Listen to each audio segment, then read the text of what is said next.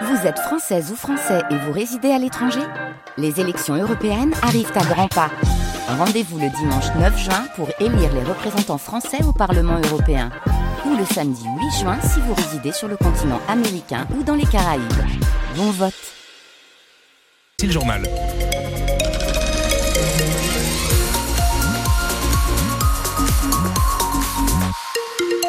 Petit coup d'œil sur le temps pour aujourd'hui. Ça reste encore une fois une journée grise. Ce matin, des brumes sont même attendues du côté de Château-Lavalière, c'est vous dire. Et puis humide également, puisque des averses sont attendues quasiment tout au long de la journée. On fera le point à la fin de votre journal de 7 heures sur cette euh, météo. Et le journal de 7 heures, c'est avec vous, évidemment, Marie-Ange Lescure, France Bleu Touraine. Ce matin, c'est un événement est en direct du Salon de l'Agriculture pour vous faire découvrir cette magnifique vitrine du monde paysan. Une magnifique vitrine, certes, mais qui peine à recruter de nouveaux agriculteurs. Le forum de l'orientation de Tours avait lieu la semaine dernière avec euh, notamment parmi les stands un important pôle agriculture, l'occasion de prendre le pouls de la future génération de paysans. Alexandre Rubin. Célia est étudiante en deuxième année de BTS agricole à Noyant de Touraine.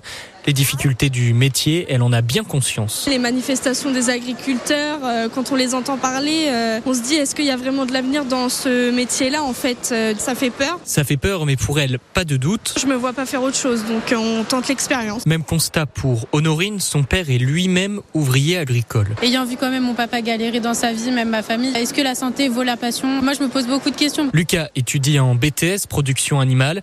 Lui, il n'a pas prévu de devenir éleveur, démotivé par les problématiques actuelles. Toutes les difficultés rencontrées, bien sûr que ça donne pas forcément envie de s'y lancer dedans. Mais il reste conscient du manque d'agriculteurs qui se dessine. Bien sûr que ça nous alerte en nous disant que ben comment on va faire euh, dans 10-15 ans pour euh, continuer à produire tout autant alors qu'on a de moins en moins d'exploitations? Assurer ce renouvellement dans les exploitations, c'est tout le défi de Jean-Pierre Genet, directeur de l'agrocampus Tour-Fondette. On est loin de remplir les objectifs, de pouvoir renouveler aujourd'hui les générations. hein. On a beau effectivement euh, attirer les jeunes, tenter de créer euh, la motivation. Tous les secteurs effectivement agricoles sont sous tension. Pour rappel, selon l'INSEE, plus de la moitié des agriculteurs français seront en âge de partir à la retraite d'ici 10 ans. Un reportage Alexandre Rubin.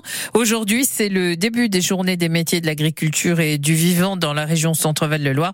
Elles doivent se poursuivre jusqu'au 23 février. L'avenir de l'agriculture et le renouvellement des générations de paysans. Eh bien, on va en reparler tout à l'heure avec notre invité ici sur France Bleu Touraine, Henri Frémont. C'est le président de la Chambre d'agriculture. Il répondra aux questions de Romain Desec à 7h40. L'auteur des coups de couteau ce week-end à Montbazon sera présenté au parquet ce matin. Dans la nuit de vendredi à samedi, cet homme aurait porté deux coups de couteau à l'abdomen de sa victime. Des faits qu'il a niés pendant sa garde à vue. La victime a été transportée à l'hôpital Trousseau en urgence relative. Ils sont 1200 Ukrainiens à avoir trouvé refuge en Touraine depuis le début de la guerre, il y a maintenant deux ans. Que ce soit pour 24 heures ou pendant plusieurs mois, aujourd'hui ils sont encore 825 dans le département d'après la préfecture. Les profils sont divers, à ceci près que ce sont, et c'est logique, surtout des femmes, Romain Desec. Des femmes seules ou avec enfants, parfois sur plusieurs générations, les hommes étant mobilisés sur le front pour la plupart. Il y a aussi des retraités, des personnes souffrant de handicap, quelques familles. Ces réfugiés sont répartis sur l'ensemble du département. 250 sont toujours hébergés chez des particuliers ou des associations.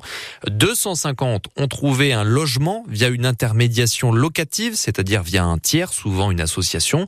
Une centaine se sont débrouillés par eux-mêmes. Et enfin, il y a deux centres d'hébergement d'urgence, le camping de la Ville aux Dames et la Villa Bellagio à Amboise avec 70 à 90 personnes présentes. Des réfugiés qui peuvent travailler, ils font surtout de l'intérim et des CDD dans des secteurs qui demandent peu de qualifications, la restauration ou le travail saisonnier et où l'usage du français n'est pas absolument nécessaire. Trouver un emploi leur est vital car sans salaire, évidemment impossible de payer un loyer. Et quel est donc leur avenir? Eh bien, tout dépend de l'évolution du conflit. L'Europe leur a octroyé un statut spécial, des autorisations provisoires de séjour renouvelables tous les six mois, titre qui permet de travailler, d'obtenir des prestations familiales, une couverture maladie et des APL. En revanche, il ne permet pas d'obtenir le RSA ou l'allocation adulte handicapé. Ce statut était prévu pour une durée de trois ans. On entre dans la troisième année. On a peut-être sous-estimé la durée de ce conflit. L'objectif des autorités françaises est de les faire rentrer dans le droit commun au 1er janvier 2025. D'ailleurs, en Touraine, les deux centres d'hébergement fermeront leurs portes dans quelques mois, au 30 juin pour le camping de la Ville aux Dames et à la fin de l'année pour la Villa Bellagio. Et à propos de cette guerre en Ukraine, une vingtaine de chefs d'État et de gouvernement se réunissent aujourd'hui à l'Élysée en fin d'après-midi pour réaffirmer leur unité et leur soutien à l'Ukraine.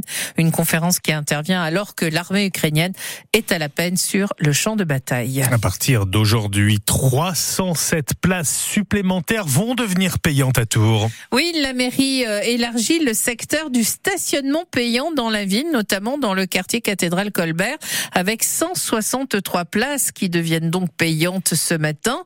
Les habitants du quartier font circuler une pétition en ligne. Elle a déjà récolté plus de 1700 signatures. La mairie va faire voter en conseil municipal le nouveau tarif pour les résidents. Le tarif annuel sera de 140 euros. Et puis attention, si vous devez prendre la rocade entre les portes de Mont et de Chambray-les-Tours ce matin, des travaux vont avoir lieu pour réparer les séparateurs de voies sur cette partie de la rocade. Des travaux menés par la métropole qui dureront jusqu'au 1er mars. Durant toute cette période, la circulation se fera sur une seule voie dans les deux sens de ce secteur. La voine Skylan Moore a échoué hier tout près du podium. Et oui, pourtant elle était bien partie. Elle avait remporté la médaille d'or en Coupe du Monde de gymnastique euh, en Allemagne samedi au concours des barres asymétriques. La Voinaise a pris hier la sixième place du concours au sol pour sa dernière finale. La licenciée du club de gymnastique d'Avoine-Chinon échoue donc tout près du podium. Et puis en tennis de table, le Tourangeau Lilian Bardet, lui, est sur le podium avec le reste de l'équipe de France de tennis de table. Ça s'est passé au Mondiaux de Busan en, en Corée du Sud.